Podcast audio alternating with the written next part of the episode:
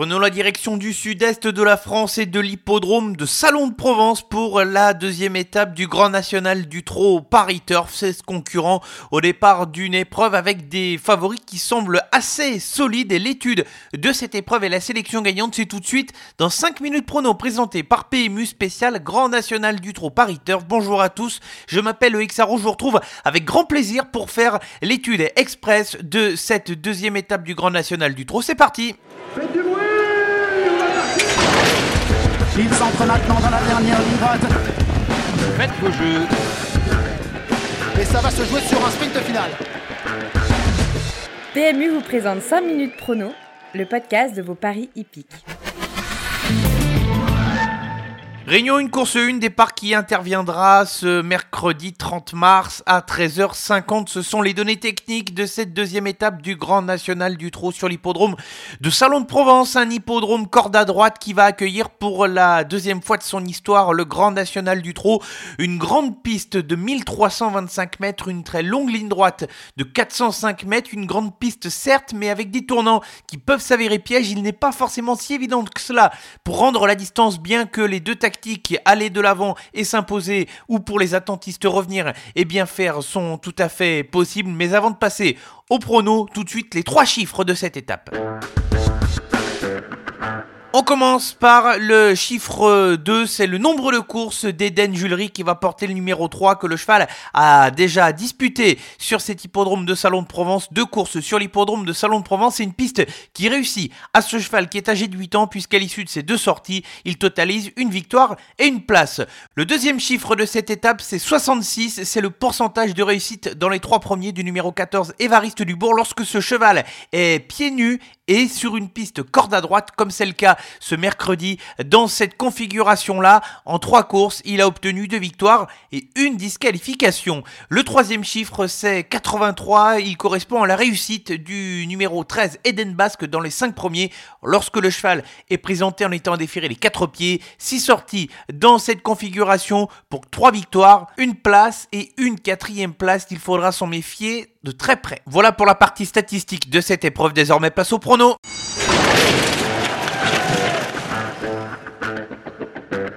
16 chevaux donc au départ de cette étape avec euh, à boire et à manger un petit peu au niveau des, concurrents de cette course, des concurrents comme je le disais qui semblent assez solides et pourquoi pas des petits outsiders à trouver sélection avec deux incontournables et cinq associés. Mon favori et mon premier incontournable au départ de cette épreuve c'est bien évidemment le numéro 14 Évariste Dubourg bien que le cheval a été devancé à l'occasion de sa dernière course c'est tout simplement l'un des chevaux de cette épreuve. Il n'a pas les mérités lors de sa dernière sortie où il n'a pas forcément si bien voyagé que ça.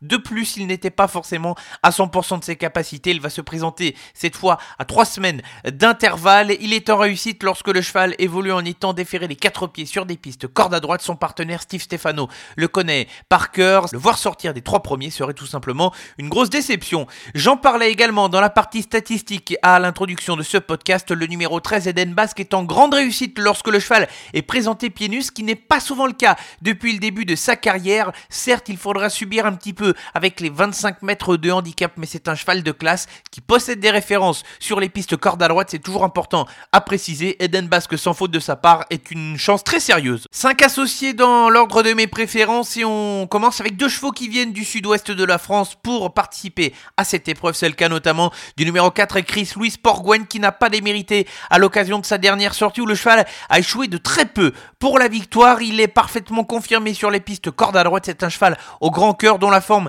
est assez certaine, sans faute de sa part. Je pense qu'il peut terminer dans les 5 premiers, tout comme un cheval qui va être à une cote assez intéressante, c'est le numéro 11, Campione Mio. Le cheval vient d'effectuer deux courses de préparation pour honorer ce très bon engagement au premier échelon. Cette fois, il est déféré les 4 pieds. Il ne faut pas oublier qu'à la fin de l'année 2021, il réalisait des performances de très bon augure face à des chevaux d'un bon niveau de compétition. Il fait le déplacement avec des ambitions, ce numéro 11, Campione Mio. Un autre concurrent qui effectue le déplacement, ce long déplacement dans le sud-est de la France, c'est le numéro 12 Dimise Monson. J'en attendais un petit peu mieux lors de sa dernière sortie dans la première étape du Grand National du Trot où elle a échoué de très peu pour la cinquième place. Son entourage, Charles Motier, effectue donc un, long déplacement pour venir courir cette épreuve. Divine Monceau aura à son sulky l'homme en forme de ces dernières semaines, Alexandre Abrivard.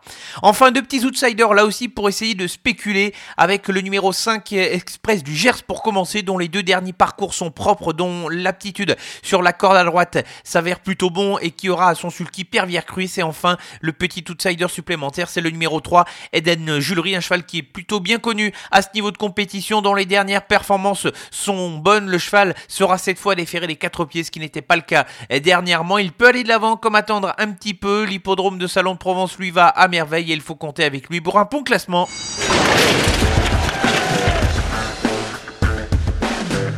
Avant de se quitter, la sélection gagnante comme vous en avez l'habitude dans ce podcast et c'est la huitième course qui a attiré mon attention avec encore une fois Denis Brossard qui va driver le numéro 4 Hermès Angel qui a pris une autre dimension depuis son arrivée dans l'écurie du professionnel où le cheval a réalisé un festival et il reste sur une mauvaise performance, une disqualification mais il faut le reprendre puisque le cheval s'était élancé au galop. Départ autostart ce mercredi, le cheval est très à l'aise sur les pistes corde à droite et surtout son numéro derrière les de l'autostart est très bon. Avec le 4, il possède une bonne chance de terminer à l'arrivée. C'est terminé pour ce numéro spécial, deuxième étape du Grand National du Trot, pariteur sur l'hippodrome de Salon de Provence. On se retrouve dès vendredi pour un nouveau numéro de 5 minutes prono et faire le papier ensemble des courses du week-end. Bonne semaine à tous. Jouer comporte des risques. Appelez le 09 74 75 13 13. Appel non surtaxé.